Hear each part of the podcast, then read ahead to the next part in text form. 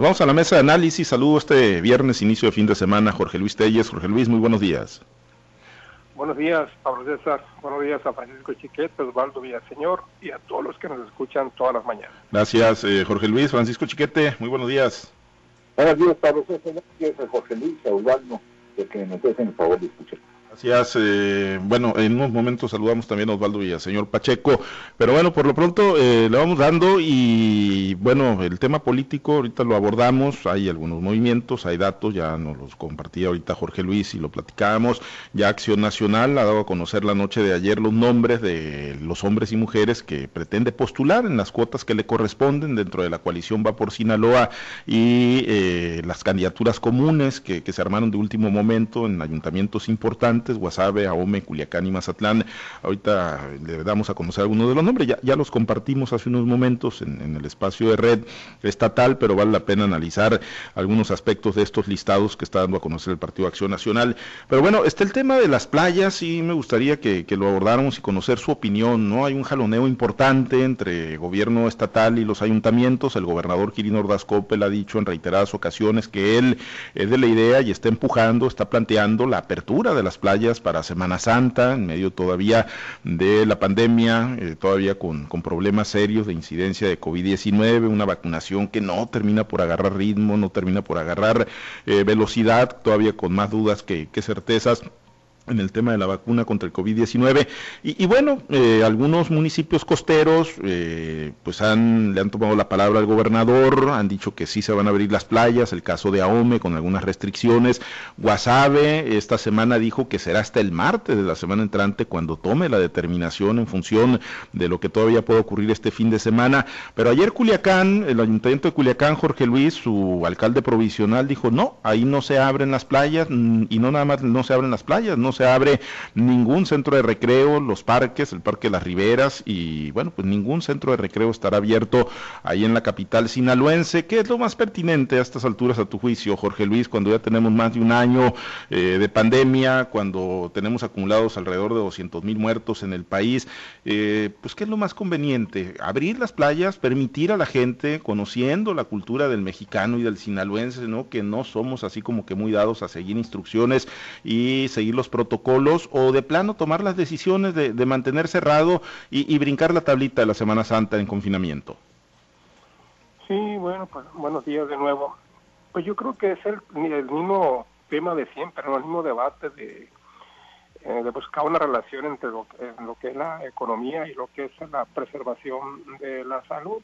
Yo tenía entendido que la decisión de las playas, las playas se la iban a dejar al gobierno del Estado en todos los municipios costeros. Y lo de los eh, centros de, recreación turística interiores, aquí Culiacán, que tiene, que tiene muchos, Culiacán nada más tiene, el municipio de Culiacán solo tiene una playa, que es la playa de, de Ponce, que pronto va a ser del, del Dorado, ya no va a ser ni siquiera, no, va, no a tener ni, siquiera una playa, que es el municipio de Culiacán. Y tiene algunos campos pesqueros, ¿no? Pero esos no son, no son así como para que vaya la gente a a, visitarlos en, estos días santos o en otra época del año, pero sí tiene Culiacán muchos, muchos centros recreativos aquí, que básicamente esos centros son para la gente de, escasos recursos económicos, gente que no tiene recursos ni siquiera para ir a las playas de, de Namolato, que son de las más grandes y de las más importantes aquí del estado, entre el el Tambor, y otras playas que reciben miles, miles de visitantes semana tras semana. Tenía entendido eso, pero parece ser que no llegan todavía a acuerdos. Yo creo que finalmente se va a imponer la decisión del gobierno del estado, en el sentido de que se abran las playas, quizás de manera de manera racionada, quizás un 50% de la capacidad, con las eh, medidas de protección adecuadas. Pero pues todos sabemos que esto en la práctica no funciona en realmente cómo vas a controlar, a ver, si no, si no se controla en, espacios eh, en espacios eh, cerrados donde hay poca gente la que entra a divertirse, es difícil controlar accesos cuando te dicen. Aquí únicamente entra el 30%, las mesas están a una distancia de tal, de, eh, de, de dos metros, tres metros, es muy difícil, tú ves invariablemente día tras día como esas disposiciones sanitarias pues son de tan muerta. A donde vayas, aquí en Culiacán, a un restaurante, a donde vayas, ves tú que eso no funciona. Y no se tiene, pues, eh, si no se cuenta con la tecnología, por ejemplo, en centros comerciales, para estar midiendo la afluencia de la gente, que diga, puede entrar el 30%, pues menos en las playas, ¿no? Mucho menos. ¿Cómo vas a medir a ver la capacidad de la gente? Quizás en Mazatlán, que es un centro turístico por excelencia, pudiera tenerse esa, esos recursos para controlar el acceso a las playas, pero aquí, aquí en Culiacán, en las playas de, Ponce, de Altata, el Tambor, imposible, hombre, imposible, no se puede controlar. Eso de que se van a respetar las medidas, que haya protocolos, es puro cuento. A la hora de la práctica no funciona, y bueno, no es únicamente el gobierno, no es únicamente la autoridad municipal, es la Organización Mundial de la Salud la que está recomendando que se tomen restricciones ahora eh, con, la época de Semana Santa, porque puede venir una hecatombe mundial, un rebrote eh, que ellos llaman de pesadilla de, de, casos, a pesar de que en la mayoría de los países, en la mayoría de los países, de acuerdo con los números oficiales, las cifras van a la baja. Pero advierten que un rebrote podría ser fatal y este rebrote obedece únicamente pues a la gran cantidad de gente que sale a vacacionar en Semana Santa, que se reúne con los amigos, las familias, cuántas familias no vienen de Estados Unidos a visitar a sus paisanos aquí, aquí en Sinaloa, y hay gente que no tiene ningún problema en regresar a su tierra, en regresar a Estados Unidos, ¿por qué? Porque ya son emigrados allá. Entonces, pero ellos vienen, vienen y traen, pues posiblemente algunos vengan contagiados, vienen y traen el brote para acá. Y esto, bueno, pues pone, es un riesgo más para la gente. Yo creo, en mi opinión, pues eh, si hubiera un modo de garantizar una equidad entre el aspecto económico y el sanitario, pues que se procediera así, ¿no? Buscando el equilibrio, pero en la práctica lo veo muy difícil. A mi juicio, yo creo que excepto en Mazatlán, por la, eh, las playas muy grandes, pues sí se deberían de abrir, ¿no? Con muchas restricciones, pero se deberían de abrir. En cuanto a lo demás, abrir por abrir, pues no, no, no, no le veo caso. O sea, ¿para qué exponernos nosotros a tener, ahora que más o menos se empieza a controlar la epidemia, que venga una situación como esta, poner en riesgo la salud de la gente? Pues no, no me parece apropiado. Pero pues, en fin, el gobierno del Estado tendrá la última palabra, creo yo, en la cuestión de las playas y los ayuntamientos en sus centros de recreación interna. Aquí Culiacán ya por lo pronto ya, ya se canceló, se prohibió el acceso a los centros de, recreación en Culiacán y en todo el municipio. Pero no, no está descartada la posibilidad ¿no? de que nos abran bajo ese mismo, bajo ese mismo argumento. Se va a ver, se van a aplicar restricciones, medidas sanitarias, va a haber control. Posiblemente eso sea y a la hora de pues no sucede, ¿no? Y esto pues hay un, gravísimo riesgo de rebotes muy importantes y lo advierten los especialistas 15 días después de concluir las vacaciones de Semana Mayor.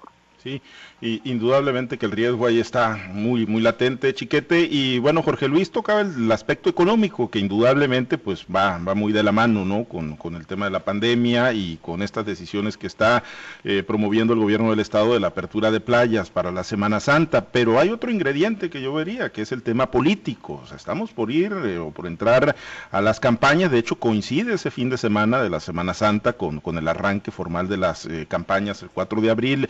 y bueno, pues indudablemente tiene ese ingrediente político, ¿no? De que, bueno, pues la gente quiere ir a las playas y decirles, hey, no, te vas a quedar en tu casa, eh, pues siempre va a tener eh, cierto nivel de costo. Claro, el que se venga una oleada de muertes otra vez y de contagios, pues también igual le puede resultar contraproducente a quienes están, chiquete, promoviendo la apertura de las playas en Sinaloa.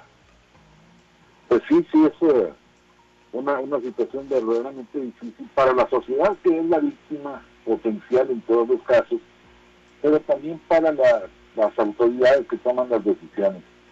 El problema de la economía es que pues es como el cuetero, si truena te chiflan y si no truena también. Entonces, pues eh, es igual de riesgoso tener a una gente, una sociedad agraviada, ya porque no te dejaste ir a vacacionar o porque no les permitiste trabajar, dejaste que tuviese la fuente económica a la que la gente está acostumbrada, por lo menos una parecía. Se trata de, una decisión sumamente difícil que finalmente Creo que ya fue tomada, las playas se van a abrir, no sé en el caso de los centros de recreación interna de los municipios, que esos pues serían un poco más fáciles de controlar, pero también tendrían un efecto político o de ánimo por lo menos bastante fuerte. Yo creo que en, el caso de Mazatlán pues, es necesaria la, la operación de todos los servicios que se están prestando o que se prestan, aunque sea con restricciones, y, en el caso pues también de la economía de los municipios. El problema fuerte, fuerte, está en aquellos lugares del centro hacia el norte en el que se acostumbra a acampar en las playas. Esa es una tradición muy arraigada que, es difícil evitarle a la gente. Y ahí sí creo que las restricciones absolutas y, ahí sí va a ser un enfrentamiento, un choque político, electoral, económico, cultural, pero muy, muy fuerte. Vamos a ver qué prevalece entre la, la sociedad y el deseo de seguirse protegiendo o pues la decisión de vámonos a la fiesta que el si no de morir mañana que me maten de una vez.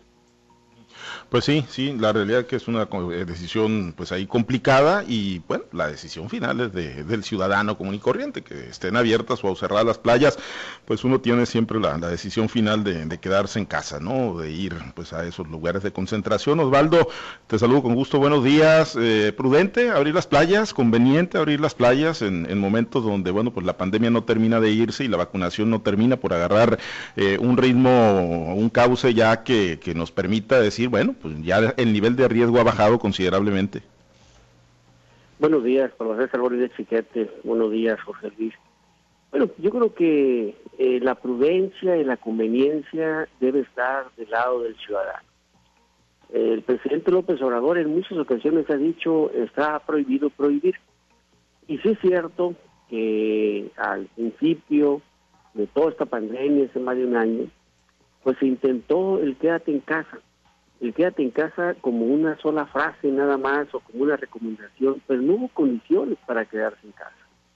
En diciembre, por más que se nos dijo a la sociedad, hey, no se reúnan en familia, no hagan bodas, no hagan fiestas, lo cierto es que lo hicimos al final de cuentas. ¿Y cuáles fueron los resultados? Pues los resultados fue que fue un rebrote eh, descomunal de casos de contagios y de muertes el mes de, enero, este, el mes de febrero, los primeros días, y empieza apenas a quererse controlar. Pero cuando tú te enfrentas a una circunstancia cultural, ahora sí, de la gente, pues cómo hacerle para encontrar esa, esa, esa, esa sana decisión o esa equilibrada decisión. Pues haz de cuenta que es muy parecido cuando quisiste eh, prohibir la venta de cerveza en un, en un pueblo como el sinaloense que está acostumbrado a beber cerveza pues la verdad de las cosas es que sale completamente contraproducente.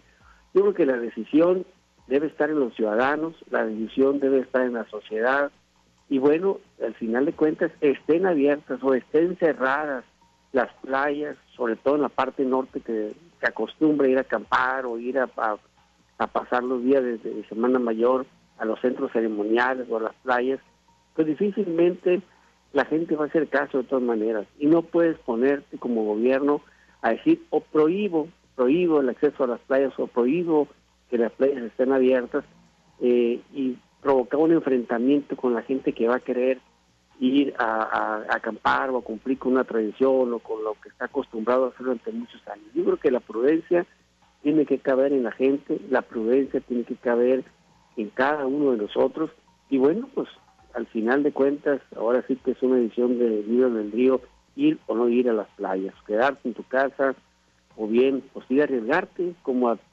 como todos los días nos estamos arriesgando a la gente que no estamos vacunados.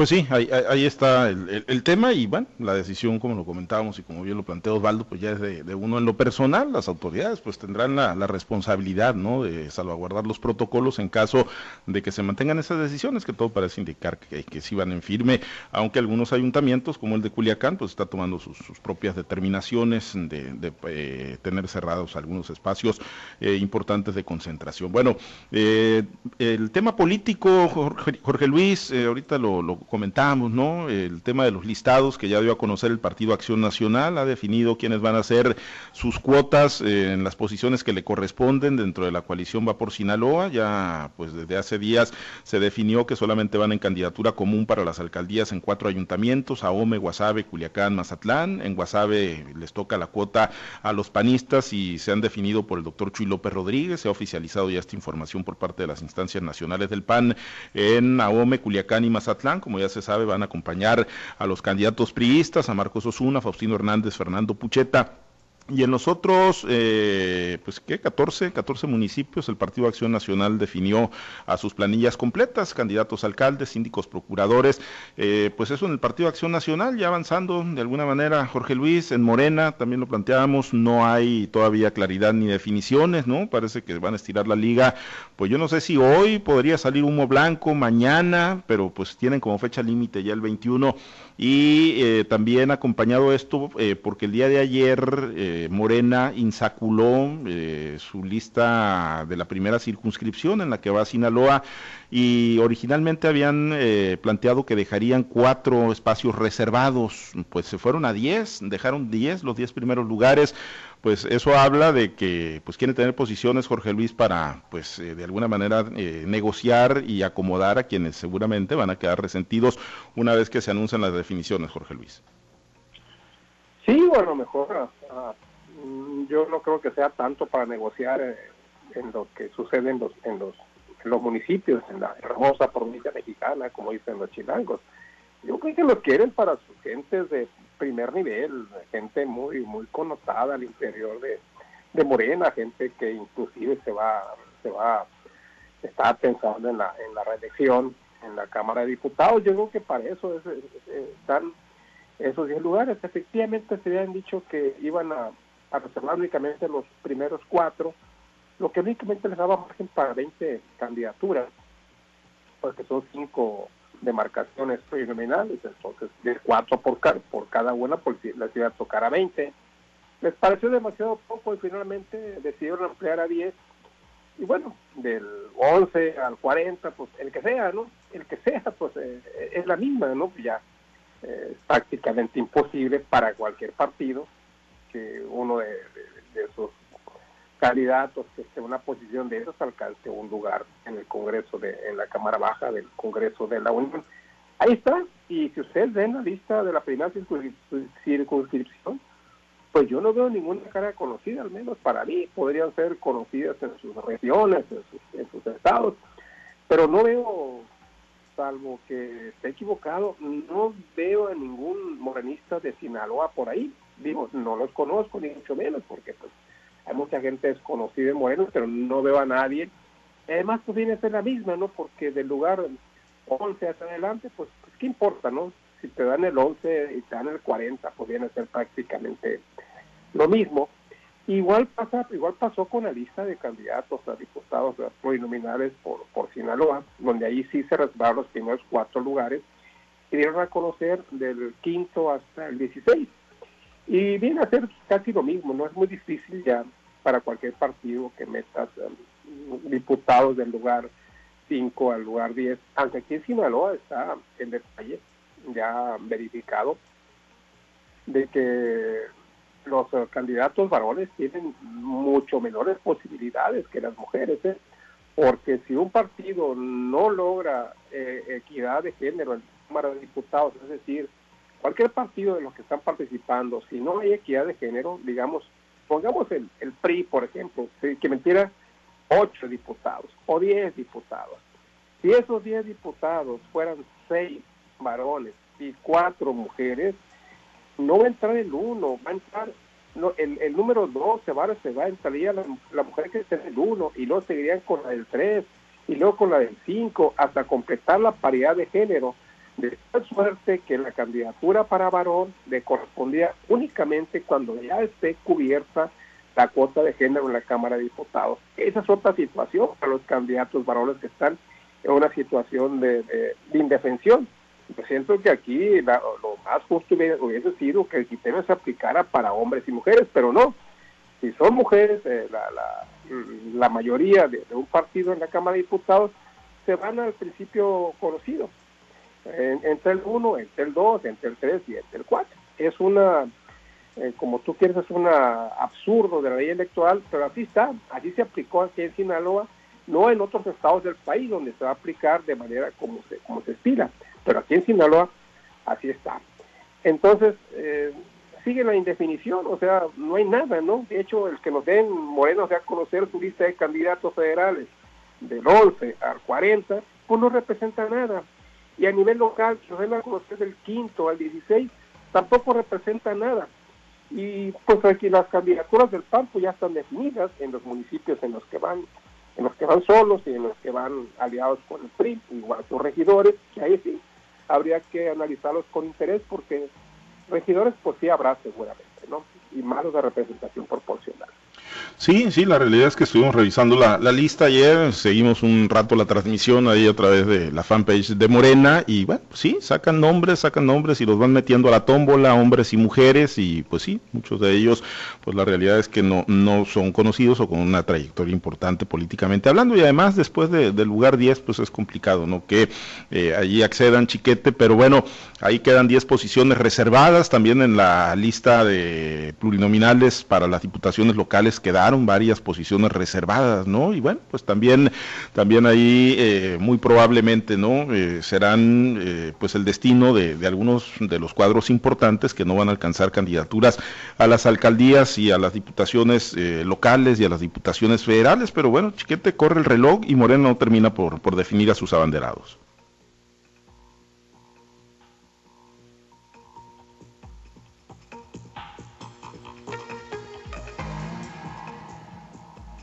Eh, retomamos la comunicación.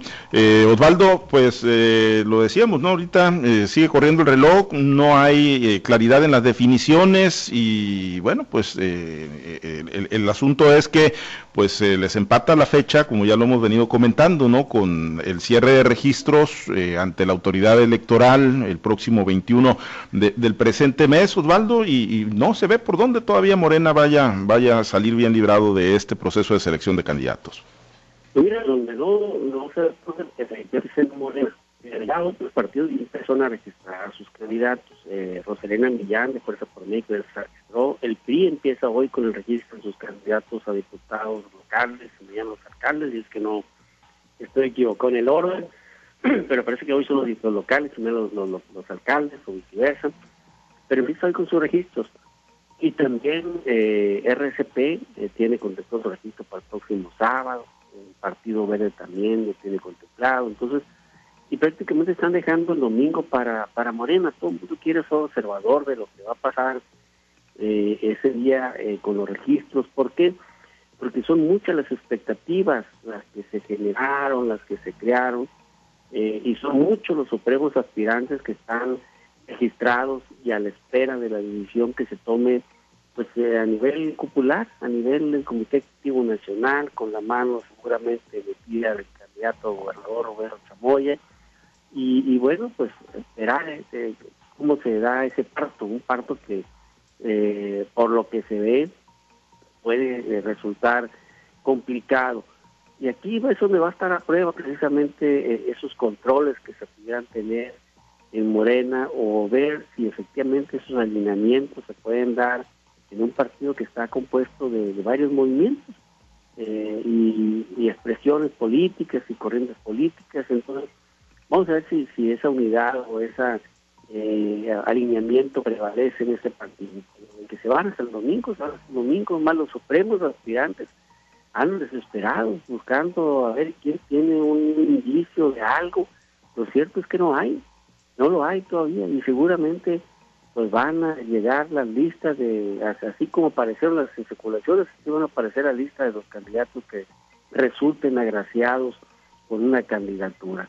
Pero hasta ahorita, pues como dijera ahorita Jorge Luis, ¿de qué sirve que estén eh, insaculando en un sorteo, en una tómbola, eh, las posiciones que no van a llegar? Pues es como jugarles el dedo en la boca a esos morenistas los que sí van a llegar son los que quedan reservados y es la práctica de todos los partidos políticos. ¿Para quién reservan las flores? Pues para la parte popular de los partidos, a los que no los mandan a, pelear por mayoría. Lo cierto es que Aquí todavía no hay ni claridad ni quiénes van a ser los agraciados con las pluris y tampoco o los que van a ir al campo de batalla a buscar el voto del ciudadano el próximo 6 de junio. Sí, efectivamente, ¿no? Son pues personas que difícilmente van a estar en San Lázaro en la próxima legislatura, ¿no? Si van más allá del 10 en la posición plurinominal, chiquete, y bueno, pues eh, lo comentamos ahorita, el reloj corre, eh, se agotan eh, las fechas, los plazos, incluso legales ante la autoridad electoral, y nada que, que sale humo blanco en Morena todavía. Y se agota también la capacidad de negociación. Mira, en la lista que aparecen para los pluris está el doctor Juan Torres, quien ha sido el más enconado enemigo interno del Químico Benítez, que busca la candidatura a la presidencia municipal. Y ahora pues no sé si negociaron con él o le dieron, este, o le quisieron dar a tole con el dedo porque está en el número 11. Efectivamente, pues de qué le sirve ser el 11, como de qué le sirve ser el, el 40. Eh, entonces, si eso fue una negociación, si con eso iban a calmar a este doctor, pues yo creo que va a ser contraproducente. Se habla también de que pudiera ir como candidato a diputado federal por el Distrito 1, pero pues eh, ya aprendieron todos y, no quieren ir solos, quieren ir por las dos vías. De manera que esto pues es un, un con el dedo que yo insisto, va a resultar en mayores conflictos, por lo menos en el caso este que estoy comentando, y seguramente habrá otros a lo largo del Estado, en que personajes muy locales pues llegan a este a esa punta, a esa lista de representación pues más bien simbólica creyendo que les dieron les hicieron un, favor que les generaron les concedieron un privilegio.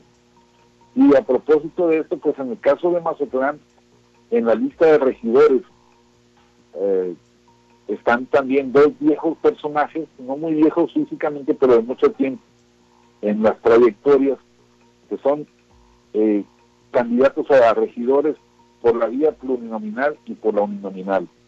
De manera que ellos pues ya habrían amarrado la, presencia en el siguiente cabildo, ganen o pierdan. Y eso, uno es diputado local, ha sido este, candidato a diputado federal, candidato a presidente municipal, y no, no ha llegado este, más que a la diputación local. Y ahora pues ya va regidor, regidor plurio, regidor uninominal. Pero en todo se advierte que son decisiones populares en las que los directivos se ayudaron, se echaron la canilla entre unos y otros, los de arriba, los de abajo, eh, haciendo pues eh, camadas de poder para los siguientes tiempos del Partido Acción Nacional. Creo que ninguno de los partidos aprendió hasta el momento a vivir esta coyuntura, a buscarle nuevas salidas a esta coyuntura. Todos son negociaciones, expresiones de pues te favorezco para que me favorezcas y, ahí nos vamos. Sí. Lástima porque era una buena oportunidad para los partidos. Pues sí, sí, la realidad es que una vez que ya veamos cómo queda acomodado el tablero en este mar de incertidumbre, pues nos vamos a dar cuenta de lo que dice Chiquete y va, digo, nos estamos dando cuenta con toda claridad en los nombres que ya están surgiendo, pero sí, coincido que pues les faltó mucho por aprender o quedaron, les quedó mucho por aprender todavía a los institutos políticos de la debacle que sufrieron en el 2018. Por lo pronto nos vamos, nos despedimos. Gracias Chiquete, excelente día, ya te pusiste la de América, listo para irte al Kraken. Jamás en la vida. bueno, suerte. Vamos a, vamos a ver que haya una buena porción de neblina por ahí para que bueno, pues queden cegados. Ya están las gloriosísimas águilas del América en el puerto de Mazatlán desde ayer. Esperemos que, que vuelen alto. Bueno, gracias Chiquete, pendientes, excelente día. Buen día. Gracias Jorge Luis, muy buen día. Creo que Chiquete sí va a ir, ¿eh? Yo también creo no creo que se vaya a perder. Es americanista de closet de chiquete, hombre. Es una fecha gloriosa para Mazatlán. Jamás habían tenido la visita del América en un partido oficial. Primera vez en la historia. Entonces, por ser partido históricamente, yo sí iría, ¿eh? Sí, no, no, pues yo también. No, no, es una tristeza estarnos saliendo decir eso. Yo también estaría ya, pero bueno, pues no, no se puede. Chiquete ve en representación, hombre, sal del closet. El el se da en todos los ámbitos. gracias, chiquete. Gracias, Jorge Luis. Osvaldo, excelente día. Excelente día, buenos días, muchachos. Gracias a los compañeros operadores en las diferentes plazas de Grupo Chávez Radio. Muchas gracias al auditorio, a ustedes que diariamente nos acompañan. Manténgase informado en altavoz, en nuestras plataformas digitales, nuestro portal www.noticiaroaltavoz.com. Tenemos presencia en todas las redes sociales. Soy Pablo César Espinosa. Le deseo a usted que tenga un excelente y muy productivo día.